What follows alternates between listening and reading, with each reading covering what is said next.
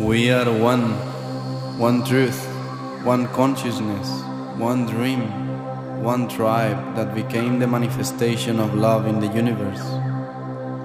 The time has come in which our souls will unify the voices of heaven and design a creation based on peace, compassion, unity, and freedom for all.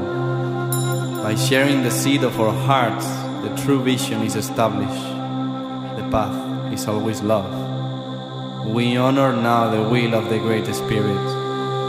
For all the ones that came before us, brothers and sisters of the same Rainbow Nation, may the fire of the Spirit make us shine gracefully. May the wind of our intention create the change. May the earth becomes the sacred temple of our bodies. And may the water of our blood remember and resonate the divine memory of the Creator. We have arrived. We know who we are. We know how to serve in truth. We are one. We came to create the community that will sing the song of the new earth. Love is the way, the life, and the truth. Welcome to the family, dear one. Welcome.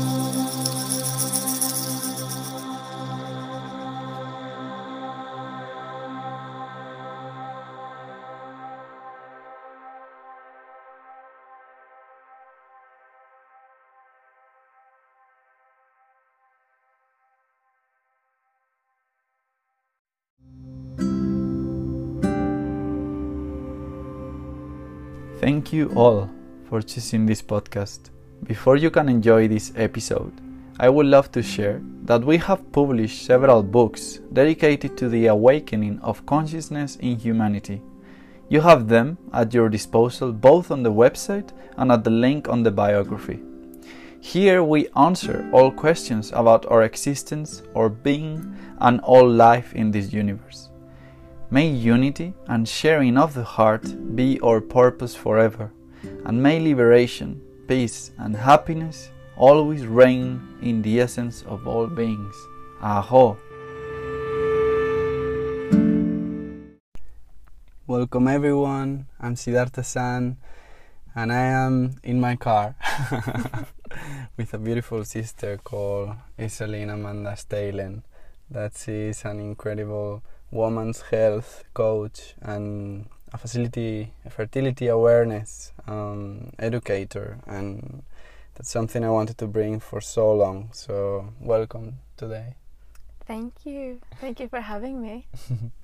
We've been speaking about your journey and how important was for you to especially experience firsthand everything that you are now helping and facilitating to women so I would love to start from there, from your journey, mm-hmm. especially around your your womb space mm-hmm. and how this journey has made you the woman that you are now. Mm-hmm. Um, yeah, well, my journey with, um, especially with my womb or with my cycle, um, started at a really young age. Um, I remember I got my I started bleeding when I was about 11, which was quite um, early compared to the other girls in, in my class. And I remember being one of the first ones. And um, yeah, obviously back then didn't really get much of an education, just got my bleed, were given some pads, and you sort it out kind of thing. Um, and yeah, I didn't really think much of it. It was just there, and it was kind of a little bit shameful, a little bit secret, not something I would ever talk openly about. Um, definitely never thought back then that I would be teaching um, this today. Um,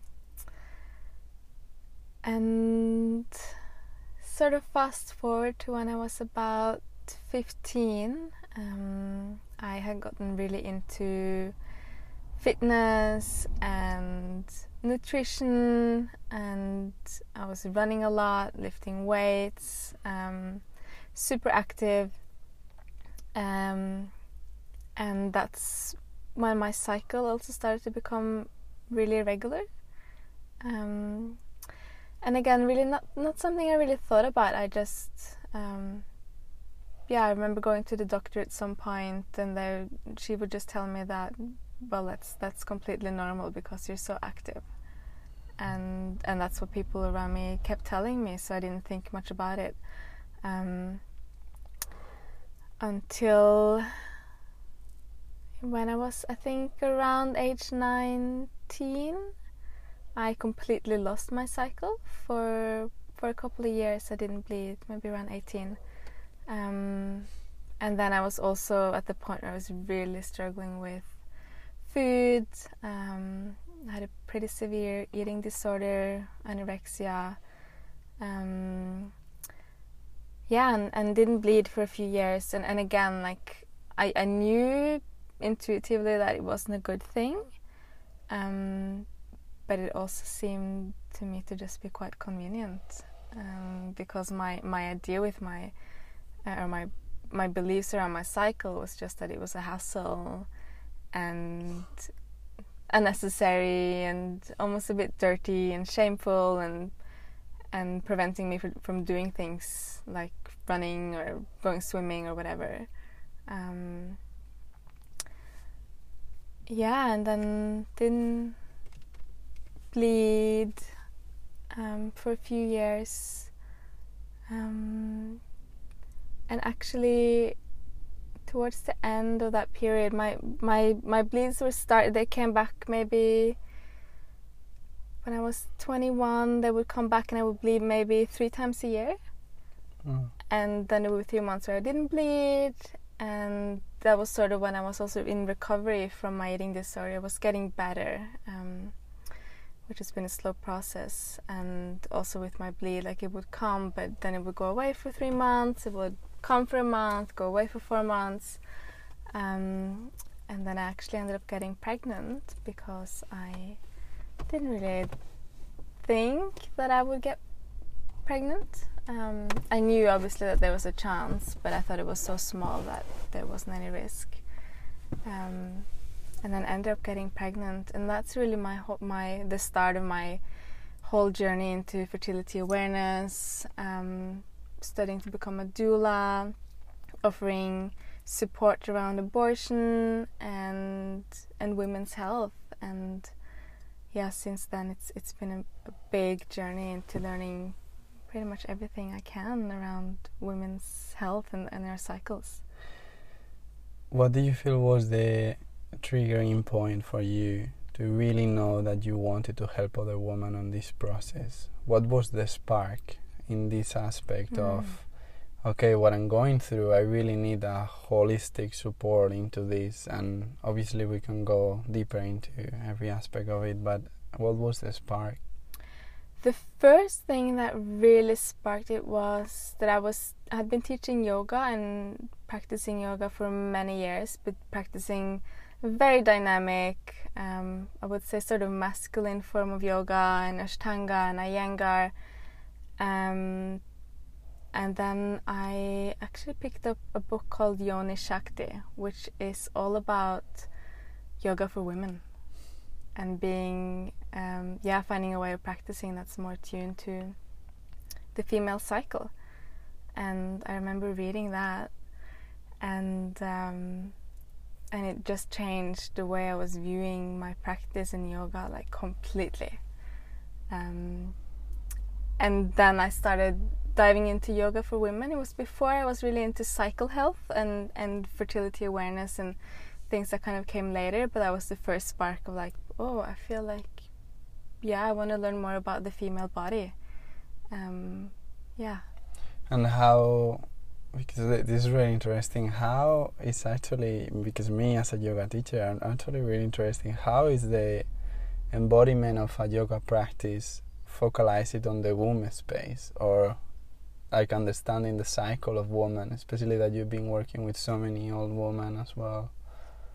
Um, well i find like the way that we're taught yoga in the west today or maybe everywhere it's it's based on I mean yoga is coming from India and originally it was taught to Indian like teenage young boys who have just completely different bodies to the Western women, and even just that you kind of you realize like oh obviously it's not targeted or suited towards women's bodies. And in the west like most of us have have bigger bodies and and like the postures the asanas are not the way that we're kind of taught that they should be looking is not beneficial for the female body in most cases um, yeah and then you can also weave in sort of the awareness around actually there's also different times throughout the month in a woman's life where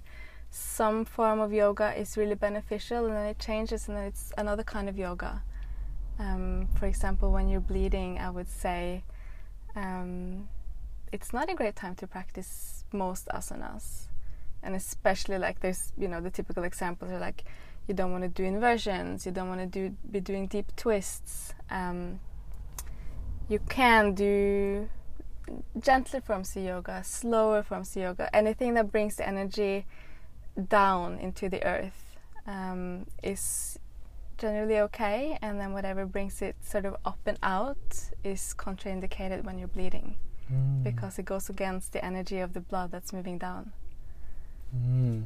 No, that's beautiful because um, I feel that to be in tune with our bodies, as the man or the male now is learning in the collective to be in tune, especially through yoga, through yin yoga. For someone that is Pitta like me, when I do yin yoga, I'm like, why I have been so long without practicing yin again? Like, because I'm uh, focusing so much into the breath work of Kundalini mm-hmm. and the mantras and Hatha or Ashtanga, and sometimes we need that understanding, especially for men, that uh, the cycle of woman is such a universe, and that's why um, I'm bringing you to the podcast as well because I feel that you have so much to share, especially about a woman that hasn't had a cycle for so long, mm-hmm. and how that is described and what can holistically cause that.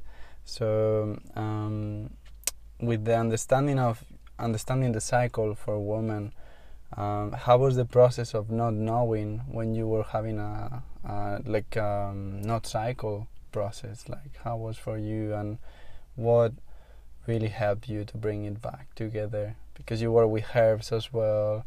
Totally, yeah. I mean, so the journey of, of actually getting my cycle back, it's it's been work on every level.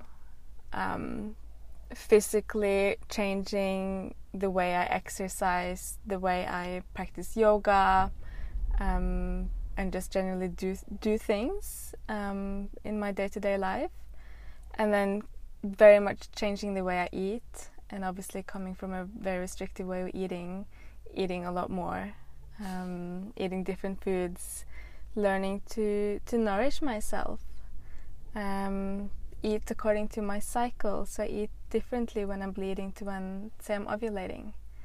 Um, and then my spiritual practice has been sort of the anchor in all of that. I don't think without my connection to to source or to great spirit I couldn't have done the work I've been doing without of that. Like it's the anchor, it's the foundation of everything.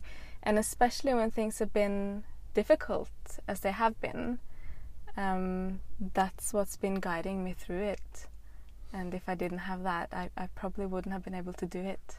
Mm. Um, so it's really been like a, a, big part of my healing is, has been really cultivating and, and re, regaining my connection to Source, to to Mother Earth, and to to God. Um, yeah how that has been in terms of listening to your womb, like especially for men as well to understand, and for one that are listening. How do you start to establish that relationship with with the womb space and knowing what to eat or knowing oh maybe I'm doing too much workout? Like how can let's say a person tune in again with his own antenna that in this case for a woman is located in the womb. Mm-hmm, mm-hmm. Um, I mean, I it's a very individual journey, so it's hard to give like general advice. Yeah. Um, but I would I mean, for me, I was at a place where I was so out of balance. I I couldn't just check in and, and start listening to what feels good, um, because obviously that would be maybe uh, the first sort of advice you would give to someone is to check in what actually feels good. Like when you have the spaciousness and the stillness to really drop in and listen. And today that is a, also the foundation of, of my life. Like I I make time to, to, to sit and to listen and to, to check in with myself. Um, so when that's available, that's a really beautiful tool. Um, however, if you're really struggling with, say, with something like food or exercise or any sort of addiction, um, it can be really hard to, to even know how to listen or just that there is no voice to listen to because you're so um, disconnected from that. Um, so for me, it came. Um, it's come from a lot of um, work with plant medicine. It's been a, a, big part of my my journey, um, and also know like learning from also from like say the outside world, learning information about what probably would be good for me, like even starting to eat more again. Like that didn't feel good um, for a very long time. It felt really bad, but I knew that that was the only thing that was eventually going to help me. And this is also a big part of healing is that it's usually not that comfortable. Hmm. it can be, and, and hopefully you'll, you'll get to a place where it feels great and it's beautiful, but sometimes you have to go through really uncomfortable things to, to kind of get to that place. How it is um, a woman that is not having her cycle, is she still cycling, as I could say? Is she still experiencing the um, cycle emotions and how is she processing that? How was that for you? Um, I would say that when I when I wasn't bleeding, I I didn't feel cyclical. I just felt extremely disconnected. When, say, if you're not cycling because you've um, entered menopause, it's a very different story because it's it's a natural occurrence, and many women will then find that they're moving more in tune with the moon. Um, and as we all know, like the, the menstrual cycle and the moon cycle are often very much the same length. You know, take or give a few days. Um, if you if you don't have um, your your period, if you don't have your cycle, really it's about having your cycle and, and being and the body being able, able to ovulate, which really is the main event of the cycle and not the bleed.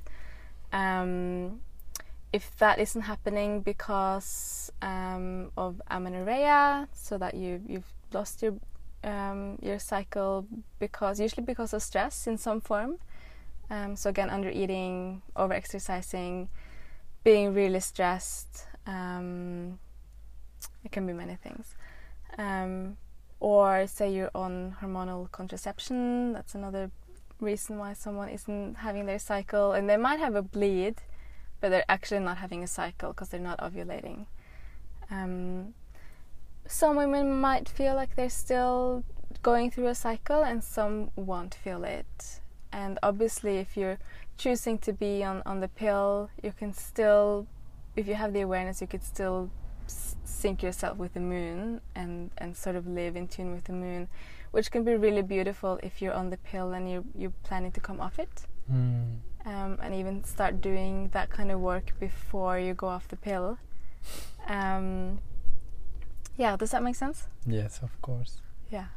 And um, in that sense as well, uh, you say you work a lot with plant medicine, and uh, I, I, I do that too, and it helps a lot to understand your own body, your own way to mothering yourself as well, and mm-hmm. nourishing. And um, you do work with herbs, and especially to know more about the work that you do with herbs as well. I would love to know how do you implement how do you know which ones are good for each process and because you know when when you find a woman that is needing help, like I would love to know uh, which processes or structure you kind of follow as Mhm. well in terms of okay which spiritual practice I, I can show her which kind of herbs I could recommend her that will go through every case is individual but just to say an overall um, you know for a woman listening that could be interested in to do this work with you or by any chance with themselves and Mhm. listening more to what's going on in their own bodies like I would Mhm. love for you hmm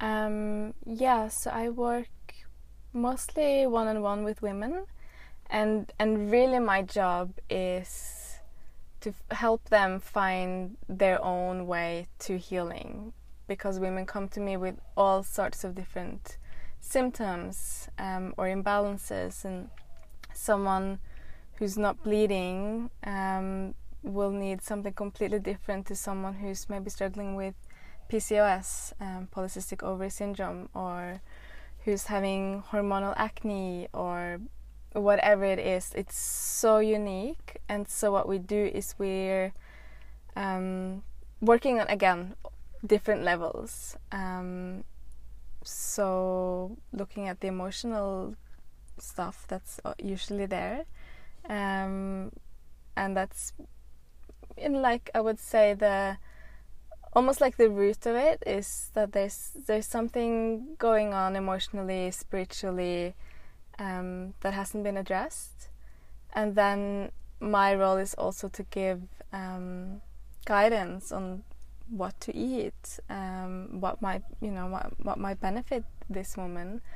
Um, different herbs. We have so many beautiful herbs that we can use for women's health, and they again like vary um, it's impossible to give any general recommendations there.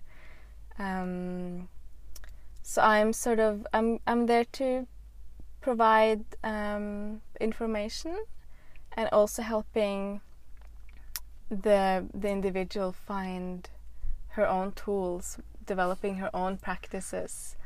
Um, and yeah and, and, and, and it's so different even for two women who are coming with the same sort of symptoms. Um, they might need very different things.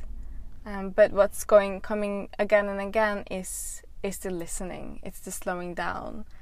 Um, it's the nourishment whatever in whatever form that might take. Um, and it's establishing a connection to, to the womb or the womb space depending on whether or not she actually has a womb um, yeah, so we're working on in so many different areas, and then bringing it all together to create a really holistic approach and way of moving forward.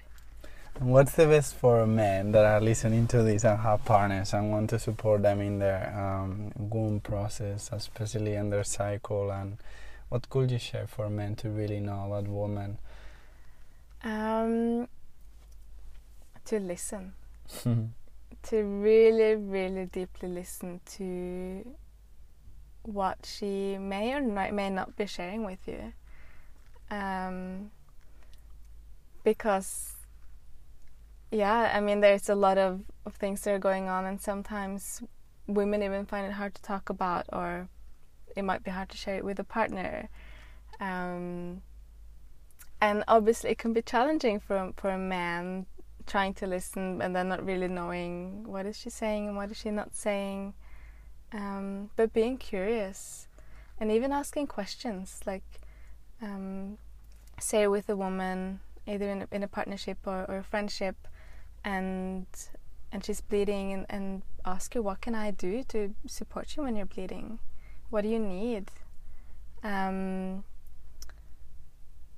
and and yeah being open for conversation because there's so much stigma and there's so much shame around menstruation still. And it's something that we're very much healing amongst ourselves as women but then also healing in in relation to the masculine and to in, in relation to the men.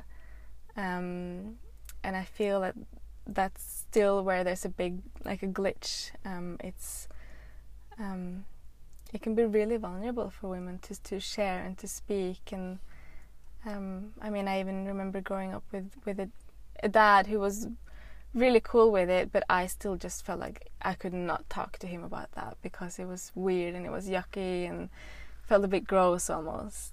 Um, so yeah, just if you if you're there and you're willing and you're open and you're curious, um, I think that's a really good place to start. And then, yeah, finding finding something that works if you're in a relationship. Um, for for me and my partner, that's um, um, for me. It's been being really clear that I need I need more spaciousness when I'm bleeding.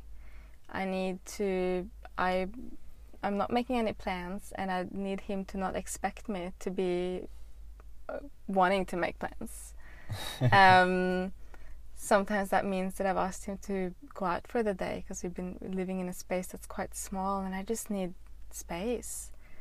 Um, and and then for us that has also been being clear and like why do i need that space? And it's not like i'm going to sit and, and look watch netflix all day. For me it's it's like going to ceremony. It's my spiritual practice it's honoring my blood it's it's being with myself especially on the first day or two two first days of my bleed to really just be and it's usually it's easier to drop into that space when you're by yourself um, having help cooking is really helpful. Um, you know, having someone who might run your bath or give you a little massage, like the the little things go a really long way. And what I'm experiencing and what I'm seeing with other women is that if they receive this when they're bleeding, they are super women the rest of the month compared to what they are if they don't get it. If if you're you're bleeding and you still have to go to work and you have to do everything at home and you're not being listened to by your partner and you know you're just going through life as you normally do it it's it's a lot harder on the body and it's taxing over time which might you know it almost it backfires mm. and i think also with my husband he he knows that if if i get this uh, of, on the first few days of my bleed he's got a much happier wife the whole rest of the month. and so it really it's also benefiting him. Yeah. Yeah. Well, I know that's beautiful because um, I was uh, watching a video. I don't remember this quote, and he was speaking towards men that um, uh, because it's all related with the emotions that we need to release, but especially for men, it's for us to keep the the presence. You know, mm-hmm. it's um, a lot of work of David Deida. I don't know if you mm-hmm, know him. Mm-hmm. Um, you know this aspect of um, listening to your partner and listening. Sometimes is not actually being in presence. Exactly. You know, you're hearing the story, but then you or the tendencies and i speak uh, for myself the tendency will be to to fix something yeah there is yeah. okay there's something i need to fix for her to feel better but actually what we were speaking before it was no just your presence your listening is already doing exactly. everything yeah. yeah. and um, yeah that's really important especially to keep yourself in the presence because um, woman as they are so gifted by God because they they carry lives they are able to deliver they can go through massive cycles and transformations like the earth you know mm-hmm. sometimes it's a mm-hmm. tornado sometimes mm-hmm. it's like a big tsunami and if we keep being in our presence as men when they go through all these processes and they see that we don't abandon that space they are actually doing so much healing in yeah. the aspect of oh wow he's not living he's not living exactly. and i can keep being in my wildest and he's exactly. not living exactly yeah yeah yeah it's really powerful and i think also to yeah to allow woman the woman to go through her her faces and and her journeys with whatever is arising what we see is a lot and for most women who are attuned to their to their cycle the time just before we get our blood or just when it's starting, it's generally the time of the month where things will rise to the surface that needs attention. Mm. And for so long, it's it's been this story that this is this happens, and it comes out maybe in a way that's not as nice as she usually is, and then we're getting thrown in. You know, we're, we're just pe- people will put out there, oh, she's just hormonal. um, and or and, and even women I see you know I've, I've caught myself in the past even saying that it's like oh I'm just I'm just premenstrual and not really fully honoring that sure I am but maybe instead of, of it being used as an excuse that we're we're about to bleed and, and our hormones are um, really they're at their lowest um, in the cycle maybe instead it's um, it's a really beautiful opportunity to, to look at what's what's being brought up, what needs my attention, and not to push these things to the side and think that they will pass. And often they will later in the cycle, but that doesn't mean that they're not important. Mm.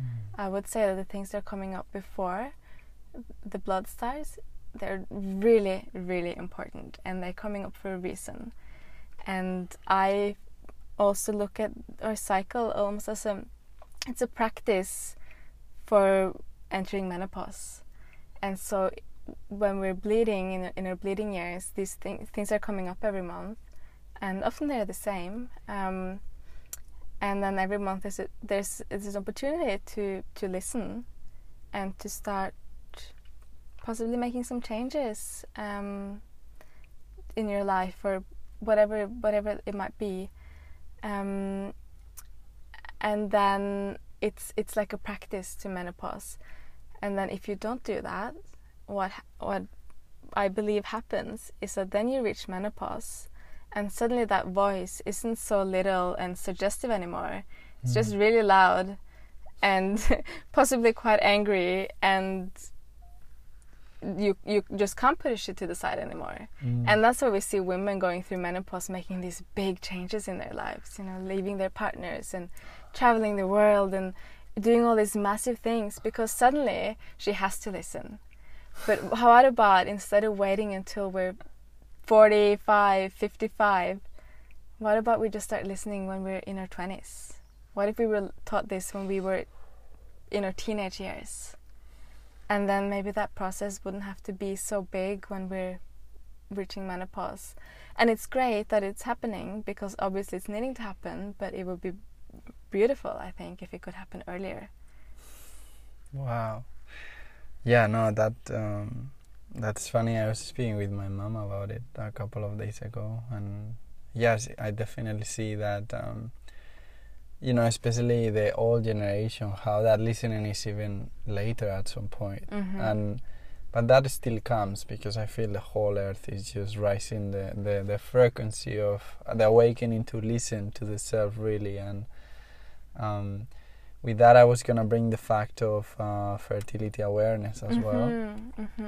And and then I, I, want to go through as well your process of pregnancy mm-hmm. and abortion and mm-hmm. how you process that mm-hmm. for women that you know they lose their babies or they mm-hmm. choose mm-hmm. consciously as well to do it how was for you so i would love to enter into that space through fertility awareness mm-hmm. mm.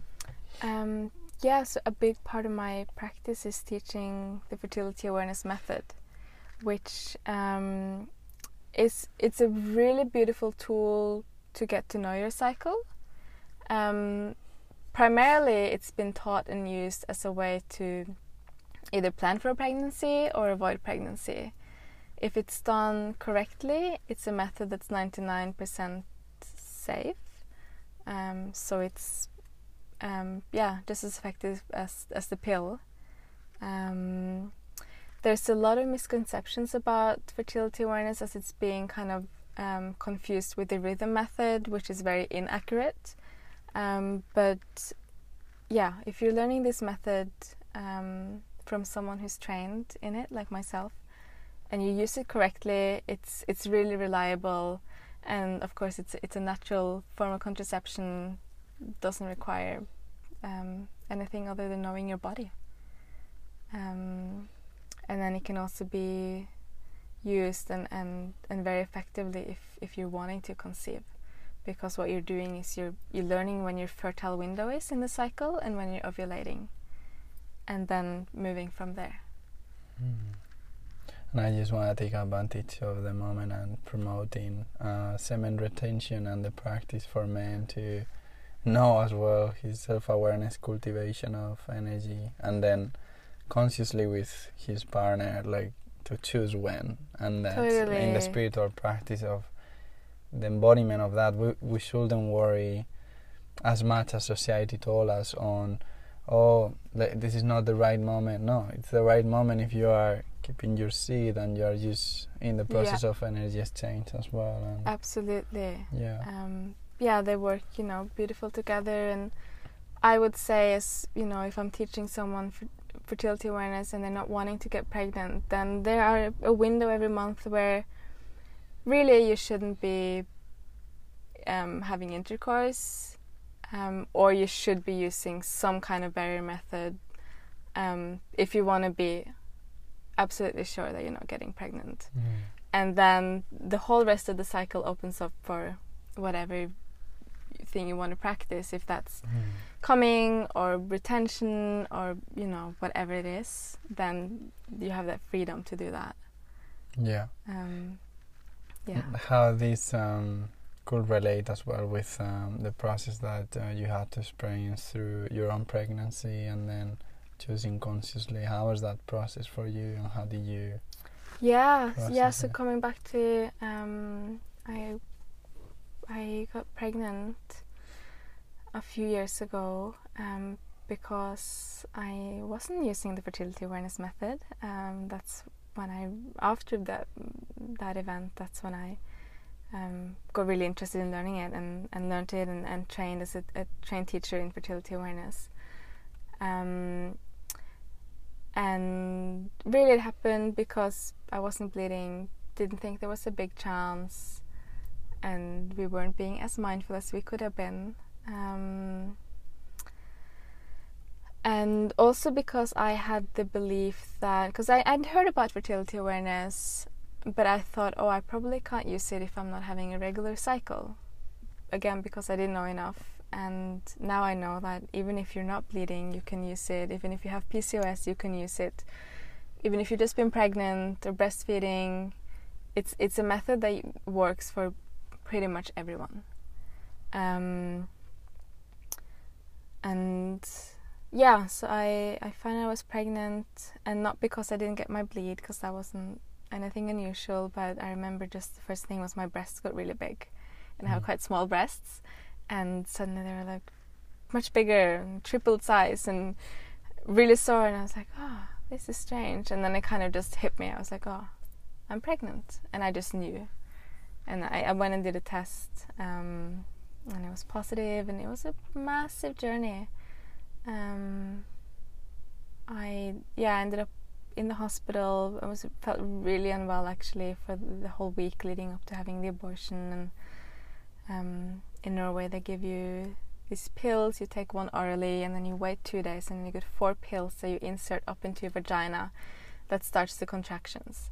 And for me, and this is very individual. For me, it was so painful, and I remember thinking, I'm so glad I'm in the hospital, and I'm so glad I don't have anyone here that I know, because I was screaming for like four hours, um, which was great because I really got to go into my process, and and be with it, and cry and scream and and feel it, um, and I feel that was a big part of, of processing the event, um, rather than trying to keep quiet and still and I was moving and doing what I really just let myself do whatever I needed to do. Um, but still, it um, it was hard on my body and it was even harder on my on my mind and, and my emotions. Um, it took me about a year, I remember, to feel like myself again and it's a very tender space and, and still something that isn't talked about that much. And for the first few months, I didn't really share with anyone other than my partner and my mom. And and then I got to the point where I started talking about it, um, which was really beautiful because I'd say like seventy percent of the women I shared it with then shared that they'd gone through the same thing. And I would never have known if I hadn't shared it because again we don't talk about it. and I learned that my mom had had an abortion when she was 16. Um, and yeah, so many of my my friends and and the healing that came from from being open and from from talking about it and sharing our experiences, not as a way to try and fix each other, but just to be heard and to be seen in that space and to feel like feel normal. It's not interesting that sometimes the trauma is not about the traumatic experience, it's the shame and the guilt behind that doesn't allow us under the perception of sharing it. Totally. It's literally that. Yeah. Because the moment you share it, like the same with sexual traumatic experiences, like most part of people have had at least one moment where something happened. Yeah. And the more you like you speak about it, and you are like, oh, this happened, and this actually allow in my process to do this and this and that exactly. Um, and this healing happened because of that. So the sharing allows people to give themselves permission to be, oh, Yeah. I actually can share that, of Yeah. course. Because if Yeah. you can share your biggest secrets, whatever, Totally. you you are in truth, you are transparent, and nothing can really touch you, really. So Yeah, and I, I remember them talking about it a lot actually. It, it sort of just became like a, a topic that I would end up in again and again, and also I I had the need to to talk about it, and also with my partner, like I would bring it up again and again and again, and um, I'm sure for him it it was different and maybe even challenging that it was being brought up that many times, but that's what I needed to do, and so I I, I did that, and looking back, I'm just I'm so glad that I, I allowed myself that space because I'm at the place today where I feel 100% at peace with with the whole event. There's there's not even yeah like I was feeling so much sadness and even though I didn't want to be a mom at the time like the sadness that came with the feeling the responsibility feeling this being that potentially could come into the world like there was it was heartbreaking mm, um, and and yeah, it's almost a miracle to me that I can be sit here today and feel I'm just I'm so at peace with it. I'm so it's so fine. because even that being or that soul, he just wrote for himself or herself that experience. Totally. That was just what the soul needed to experience. Yeah. Yeah, I'm just gonna touch a little bit Yeah. the womb Yeah. and then I come back to the astrals. It's like allowing ourselves to see the big picture of all and don't get so much into the story and what they have told us to think and yeah. Totally. And and actually since then that's really when my bleeds came back regularly. So before eh, they were still irregular, like it was I was healing, but it was really slow. I became pregnant, had my abortion about a month later I got my bleed again and it's been regular ever since. Um, and and they say that in, in Ayurveda if, if you have any health problems become pregnant because it will fix your body in so many ways. Obviously not if you have any nutrient deficiencies or if you're quite depleted because pregnancy is taxing on the body, but it also can help in with a lot of different conditions. Um, Mm. I'm not going to say that's a general advice, but it is something that is being said. It definitely makes sense so much, and as well seeing the gift in every situation that happened to us. Like we allow ourselves to see the big picture and and just come back and see, oh, actually that was a blessing in so Mhm. many ways. Everything that's happening is a Mhm. blessing. Like it's Mhm. allowing you to do the work that you do now anyway. Totally.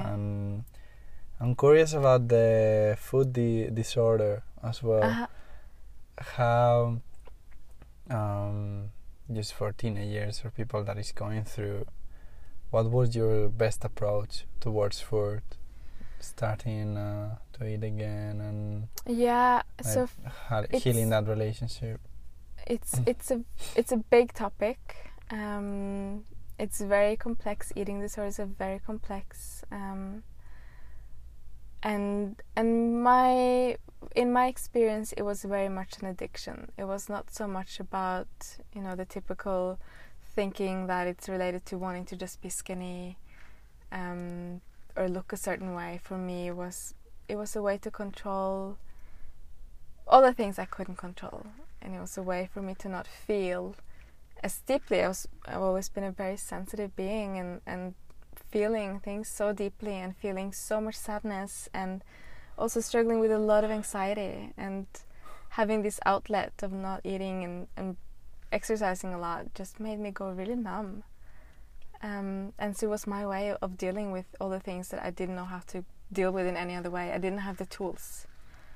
And then because of that, the healing journey has been about well, one of the things has been about finding my tools to, to deal with things in a better way, in a healthier way. Um, again, my connection to Source, to God, to having a bigger purpose has been maybe the most transformative thing for me.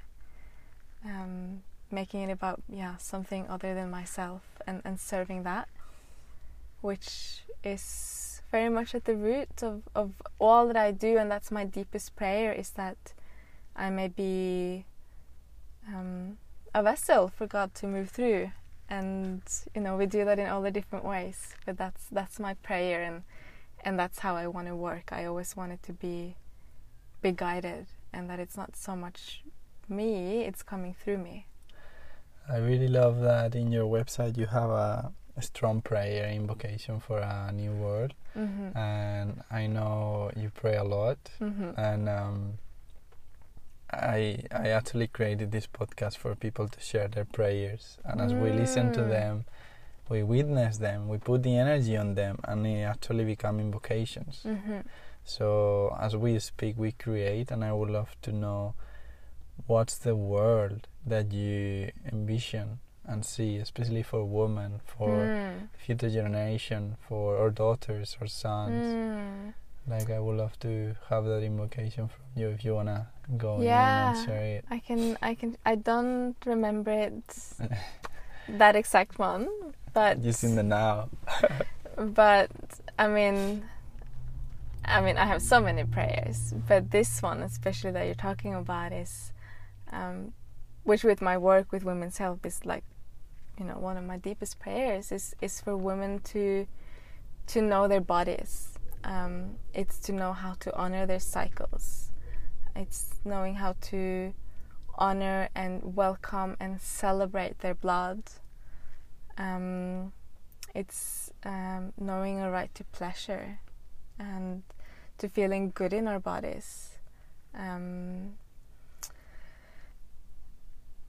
yeah, knowing a right to to birth, to birthright, or birthright to birthright. I often say, um, and to do it in in in a way that feels good, and and that birth can be beautiful and um, it can be empowering and it doesn't have to be which we see a lot in in the Western medical system. It's there's so much fear around it, um, and most women today, I think, feel quite scared to give birth.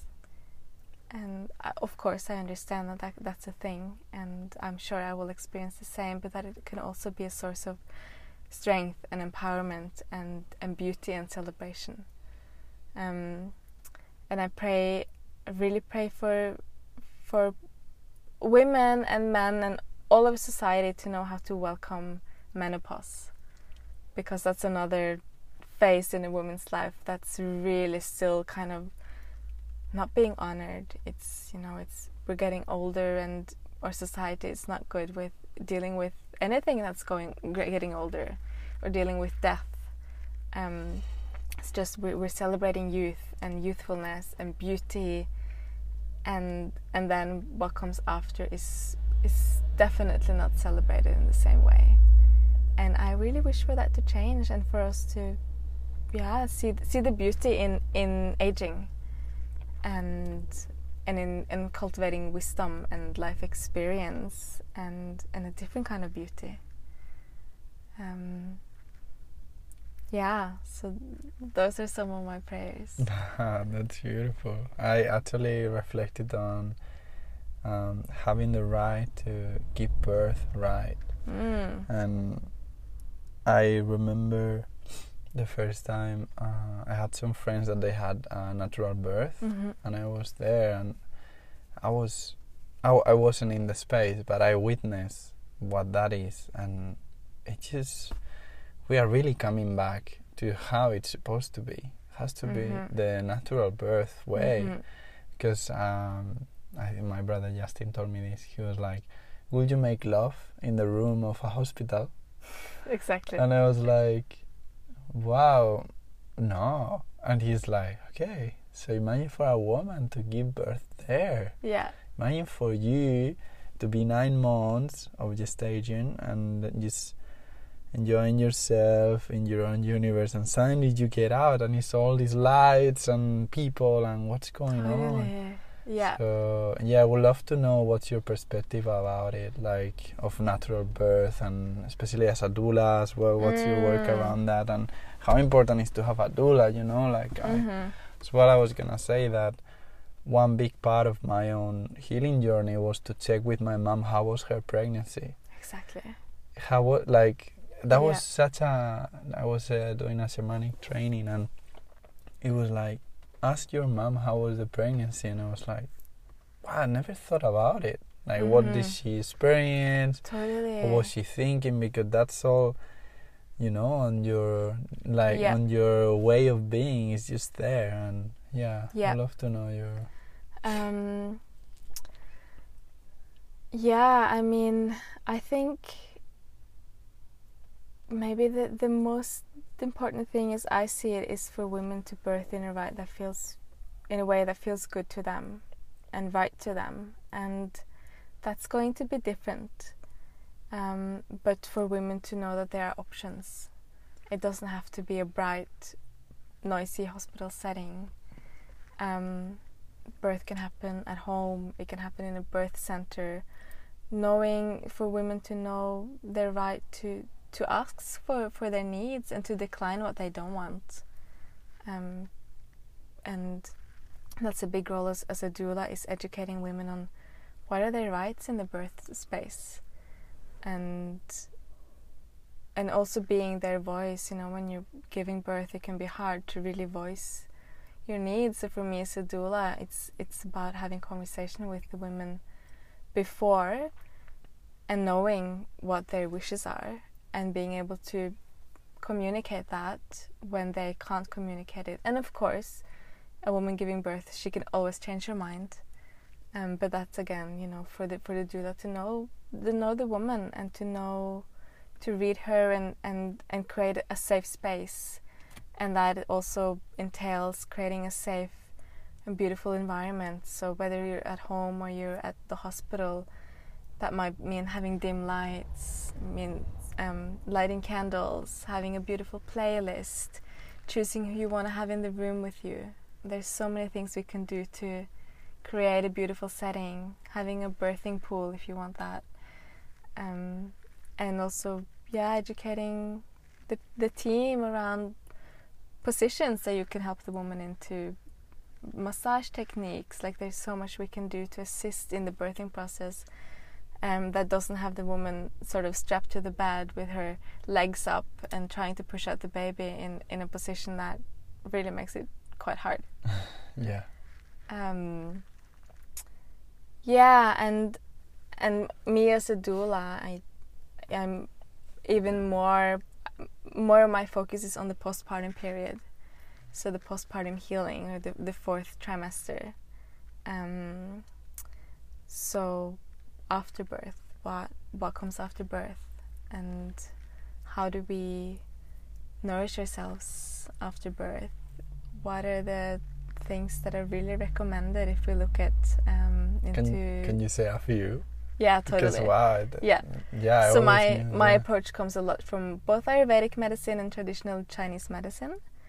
And it's actually it's beautiful because it's it brings me back to um, the menstrual cycle and i find that a lot of the things that are really good for us when we're bleeding are the same that are really good in the postpartum period so things that goes for both of them are having warm nourishing foods um, so soups and broths and elixirs and warm milk, um, anything that's really easy to digest. Um, and then avoiding cold drinks, cold food, raw food. Raw foods is you know it's it's great at certain times, but it's heavy to digest and it's very cleansing, and that's not what we need in either of those times. Um, staying warm. Um, I mean, in, in, Chinese medicine, they will teach you um, after birth to not shower your hair for like 40 days. Um, it might be a bit too much for, for most women in, in this today's world, but there's some wisdom in it, you know, yeah. keeping your head warm, staying out of a draft, um, keeping your feet warm again, both when you're bleeding and after birth. So important. Um, yeah, it's like it's about like comfort and and and doing things that are easy on the body. So um, coming back to to the menstrual cycle when you're bleeding, you don't want to add detox on detox. So no raw food, no cleansing, no definitely no fasting and juice cleansings. Um, what exercise, you know, both again after birth and when you're bleeding, going really gentle. And obviously, when you're bleeding, you can. It's fine if you feel like you want to go for a gentle walk, do some stretches, but to avoid anything that bring that's bringing the energy up. Same with after birth. Um, so we want to really replenish um, the yin energies in the body. Mm. Um, yeah, so it's really, I think it's things that speak to us. You know, who doesn't want to, you know, eat really nourishing, warm, delicious meals? Who doesn't want to have lots of fat? Like again, fats for, for hormonal balance, for healing after birth, um, to replenish our, our stores and, and support our hor- hormones. Um, yeah. It's like nourishing the mother, the double of what she's gonna nourish the the baby exactly. as well in India. So it's a quite a kapha approach to yeah. really making her a nest Exactly. And just give her like warm food, like for her to nourish and to get fat as well. Yeah, like, yeah. Like, like in the it's not a time to try and exactly. you know, like we're seeing today. It's like, oh, how fast can you get into your pre-pregnancy body? And it's like, wow, what are we doing? Mm. Like that will happen when it's time, and for most women, it happens. You know, if you're breastfeeding, if you're able to breastfeed, it will happen but it won't happen in the first few months. Like maybe a year in, you'll be like, oh, I'm starting to feel uh, like, yeah, more like I did before birth. And most likely, unless you're forcing yourself, you, you, you might not go into the exact same body and you're not meant to. It's a different phase of your life. Yeah. Um, yeah, so, you know, we're, we're saying you're, you're mothering the, the mother. And that is essential for, for the mother's health and for the baby's health for all the years that are to come. Yeah, and especially the relationship, um, just by brother sharing with me, the relationship completely shift as well, and especially the sense of purpose of the woman kind of mm. get achieve in a sense because um, it's just the mother energy now is established. Now it's not you and her. Now yeah. is she fully entering into her highest self role mm. with the kid and a brother shared with me uh, something that is quite beautiful. It's like don't get frustrated by trying to connect with your partner as you were doing before. Right. Because it's not through her. Yeah. You will have to do it through the kid. Right. That's how you connect with your partner again. Uh, yeah. Yeah. And um, in the process of giving birth, as you say, such a ritual. And women have the chance to really scream and express and having even an orgasmic experience through mm-hmm. the breath mm-hmm. and have this sister that was always like I cannot scream like mm, I cannot mm-hmm. express or but then in her birth you have full permission to yeah. do that so it's a definitely transformation process for a woman and totally our work as men is to definitely listen to the wisdom of that yeah uh, i've been always surrounded by a lot of women and just listening to them how they are in tune with their bodies even my partner like how she find these new spaces in her body in her practice every day mm. and i'm like wait what how do you wow i just mm. realized i was so mm. much in my mind and she's just oh have you realized that if you feel the space in your knee with your breath and you move it this way, you can actually liberate your hip joint in this side and i'm like wait what like Mm. so it's Mhm. so in tune with the body and yeah i just want to say that we definitely came to to learn from you guys because Mm. it's so necessary. And that's the real strength of a man. If he is in tune with the feminine he's gonna be so strong in the purpose. Totally, totally, Yeah. and and also, I mean, also for the women, like we're also, you know, reclaiming, I would say, the feminine, because we live in a world that is there's a lot of masculine energy, and not of it, not all of it is healthy, and there's, you know, obviously, and of course, there's the healthy masculine that we all want to cultivate, but Mm. we need to balance it with the feminine, and that's where we've gotten a bit lost, I think Mm. um, so even a- as women and I, I, I meet so many women who are on this journey of, of reclaiming their feminine and and what does it mean to be inner inner feminine what does it mean to to sort of um, welcome and like nurture the qualities of the feminine which is about nurturance and it's about n- nourishment and compassion and sweetness and adaptability um, and change Mhm. um, and yeah i mean i think most of us can relate to we're often more in, in one or the other and and for me in my life i've been so much often in my masculine and and it's been beautiful in many ways because it's it's made me achieve a lot of great things Mm. but if I'm not in my feminine to even enjoy that, then it kind of becomes pointless. And like I see it as it's like a um, a riverbank. Like you need the structure of the earth to hold the water so it can flow effortlessly. If you don't have the structure, if you don't have the rocks or whatever is under, the water just goes everywhere. But if it's there and it's solid, then the water can flow with ease and grace. well that's kind of the man and the woman Exactly. the Yeah. man has to be the rock and the woman just fully allowing herself that flow and and the man allowing himself to be sometimes um, sharp by that water Yeah. that is in constant friction Totally. just if you want but uh, what i was gonna say vladimir you know vladimir he uh, we were speaking one day and he said you know the world is going towards a feminine energy Mhm. so if buddha will come back he will be a woman Mm. and you know what i mean what i what i feel literally is that the frequencies of the whole planet are going towards the feminine the, the Mhm. soul and Mhm.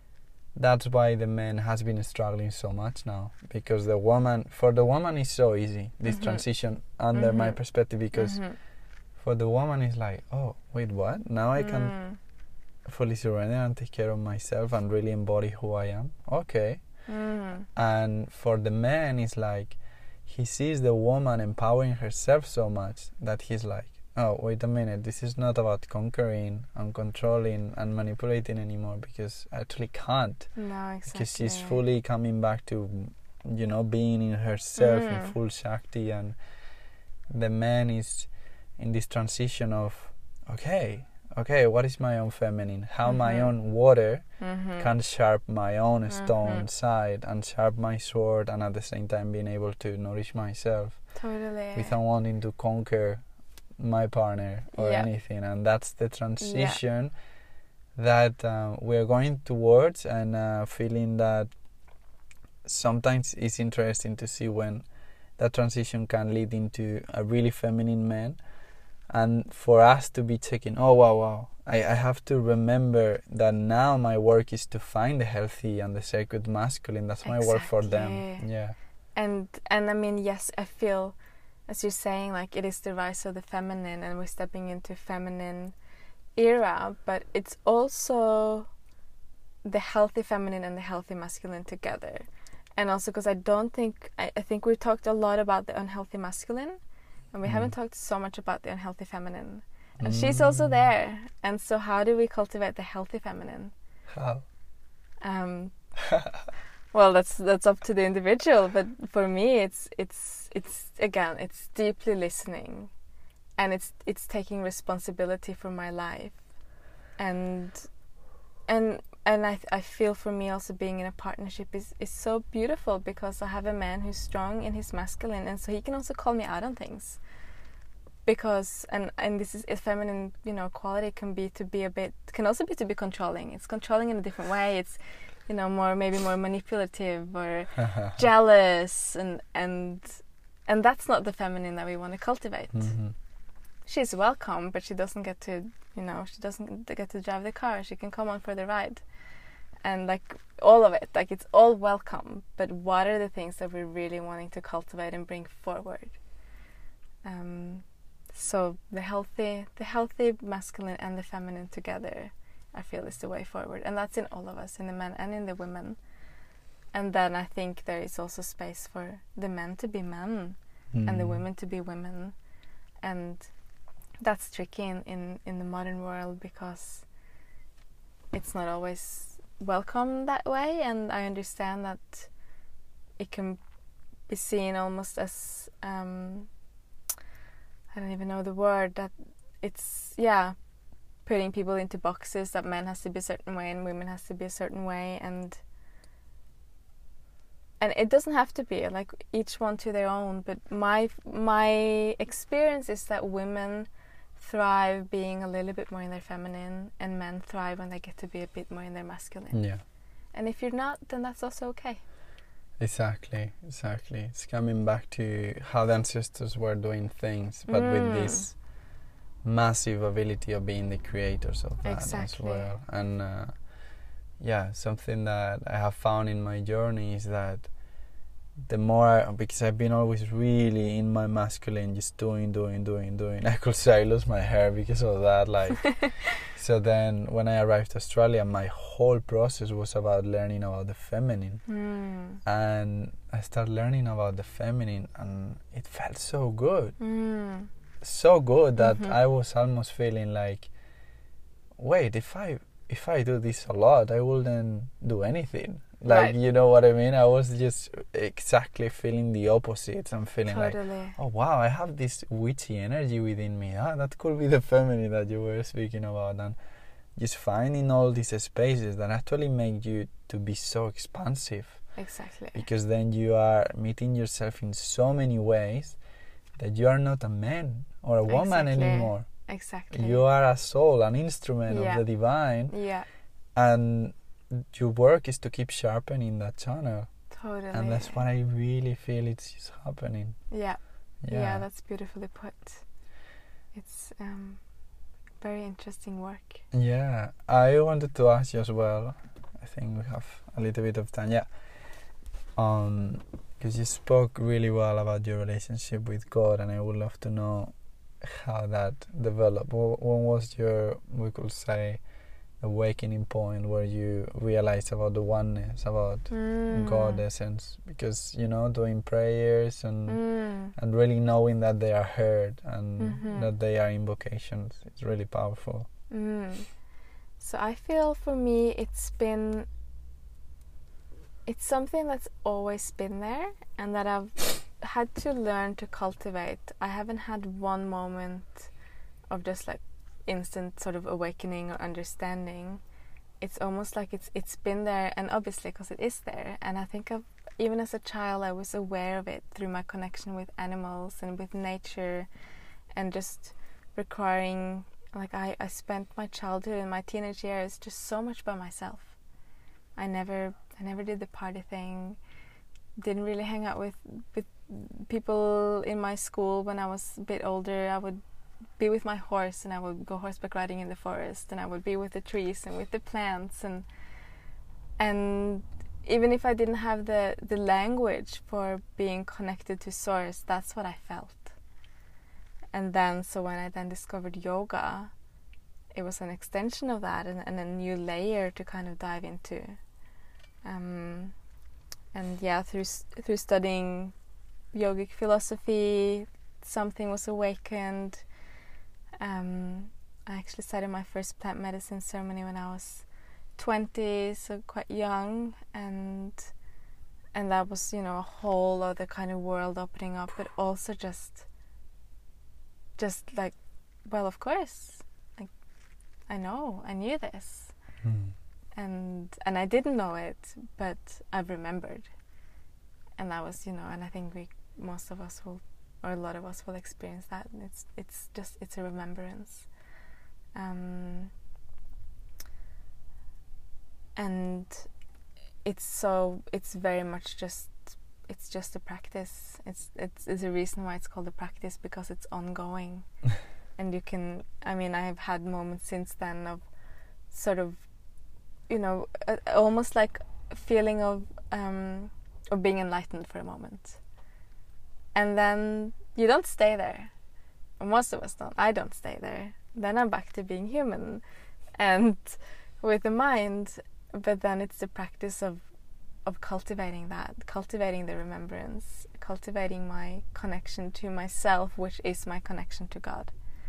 Um, and for me, that comes through in so many different ways, and, and in all ways. It's if if I choose to, and I I try to. It's in every way that I move through my day and in my life.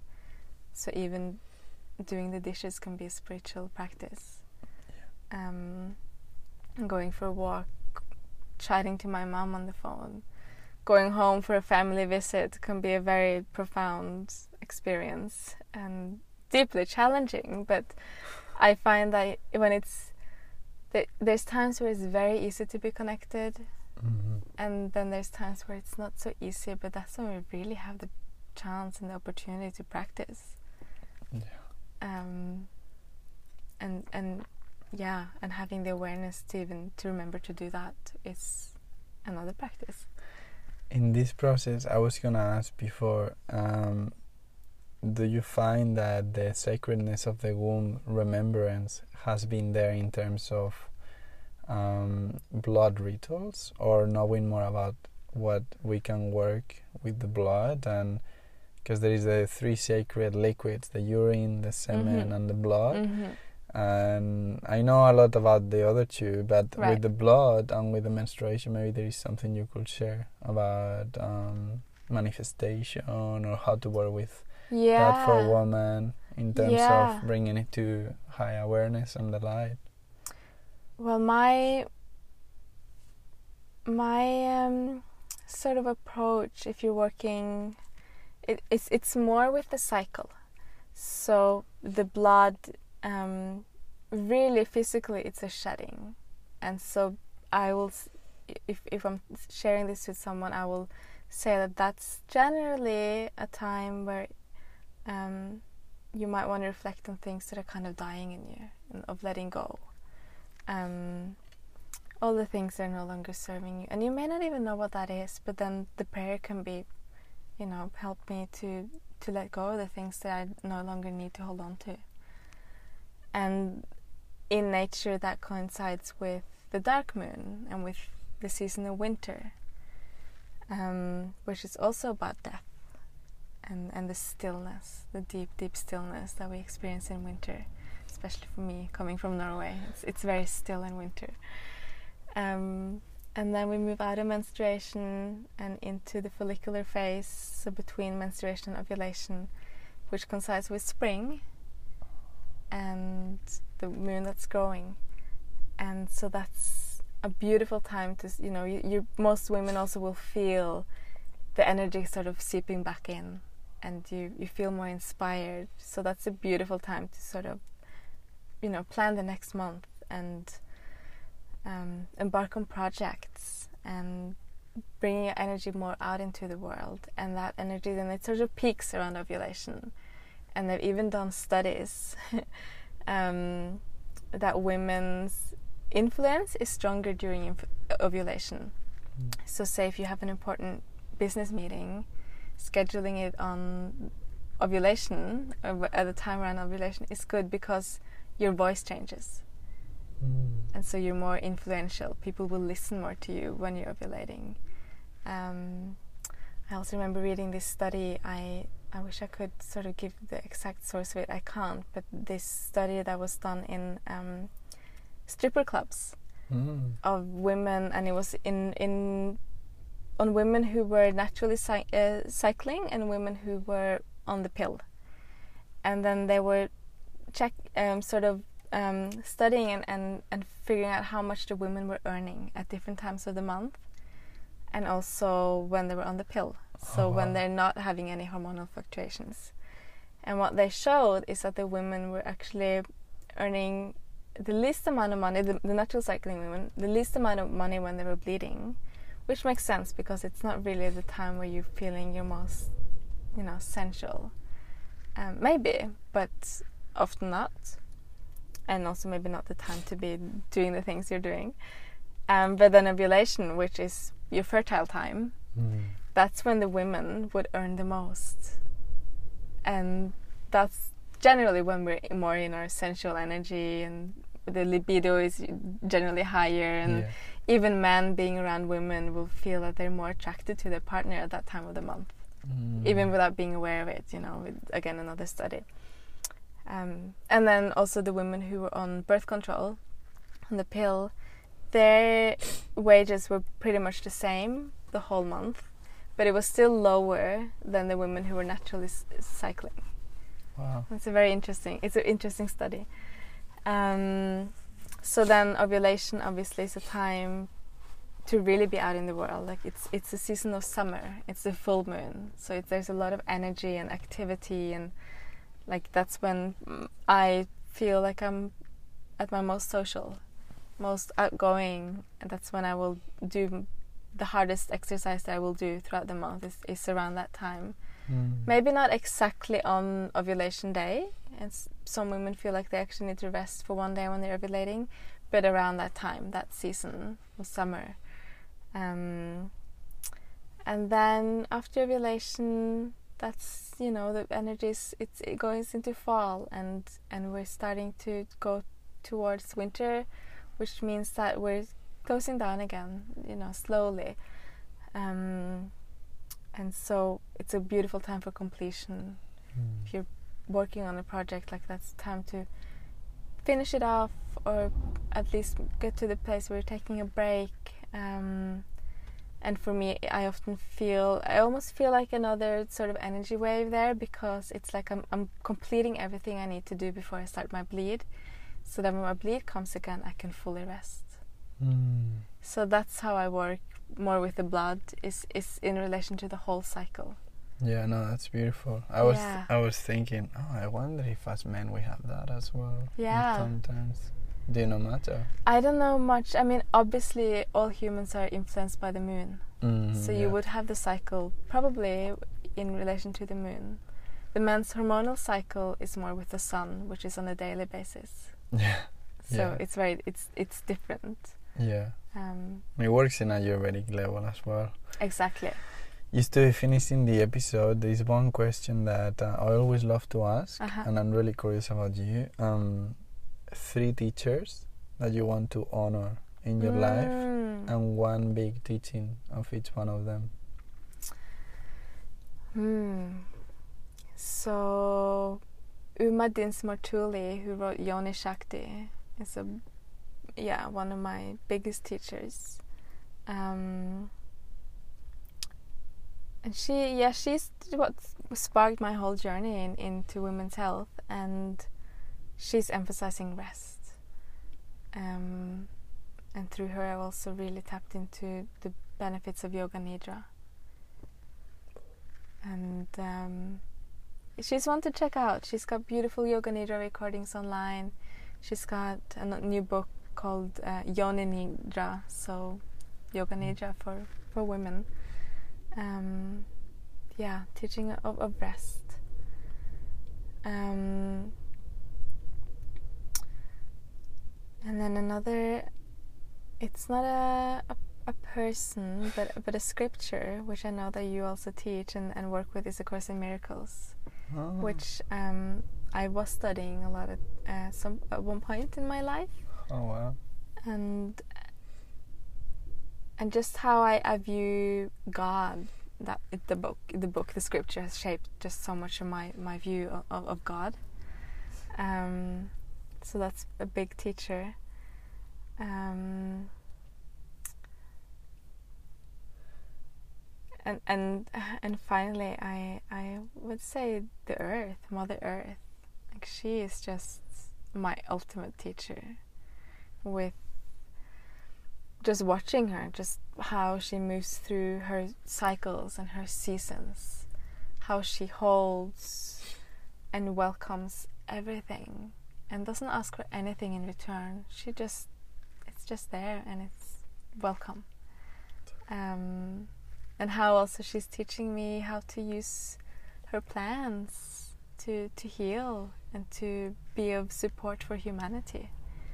Um, yeah, so the the Earth Mother Mm. maybe should be number one. it's it's yeah, she's my ultimate teacher and healer and medicine. Mm, I really feel that the, the man came from the sun and the woman just came from the the earth, and we Mm. just came here and we just shine the light, and and then you guys just hold us and tell us, yeah, okay, the light now is needed here. Just allow this cycle to happen, and we are like, wait, what? You know. Yeah. So yeah, that was really beautiful to reflect on that. Mm. And the earth couldn't do her magic without the sun. Like we're As just well, working exactly. together. Exactly. So the sun has to accept that sometimes he needs to go away Yeah. to give light to another part or to accept the clouds in front of you, but just Yeah. keep shining always. The inner sun always shining. Yeah, that's beautiful. I love that. Um, just to finish, uh, would you want to share um, a message for the next generation? Let's say maybe your kids or my kids or Mm. just people that is growing up Mm. listening to this right now like something for them I would say that you're allowed to rest. That's my yeah deep deep prayer and and and something I wish I just see it in both um, directions. Like I see it with my mother and her generation. I'm like, oh, I wish she knew, and all of them. I wish they knew rest and what it feels like to be truly rested. And so, and that's been my biggest teaching. And so I hope for my daughters, potential daughters and granddaughters, and all the children to come that they know that they're allowed to rest, not because they've earned it, but just because it's their birthright. Yeah. beautiful how come people can find you Um, so they can find me on my website, iselinstøylen.com, which um, I'm sure you put in the notes. Um, and then I'm on Instagram. It's probably my, my where I'm the most active at Iselin underscore as well. and you have another project as well My oils, yeah, yeah. So I have um, a little brand um, with um, natural, organic, well-crafted um, perfumes and anointing oils called Raindrop Botanicals, and you can find it at raindropbotanicals.com. yeah And um, yeah, if, if anyone out there is wanting to be in touch, can send me an email or a, a message on Instagram, and I always find it really it's beautiful to hear from people. And Mhm. yeah, and you will answer them if you're not resting yes, I'll answer you as long as I'm not bleeding. I'll get back to you. thank you so much sister Mm, thank you for having me.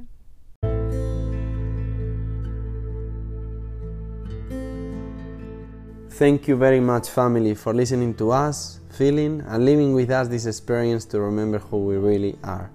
If you want to support us to bring more content, examples, and incredible people to this podcast, you can contribute by sharing with your family or community the episode, meditation, or guidance that inspires you the most. And if you also want to support us to continue in our purpose, you can offer a donation that will help us continue with what we are most passionate about. You have the link in the description of the episode. I love feedbacks and we are always available to receive you or offer other ways to participate, such as sharing messages and personal questions from the community and the podcast. We are one. Let's make our prayers heard. God bless us.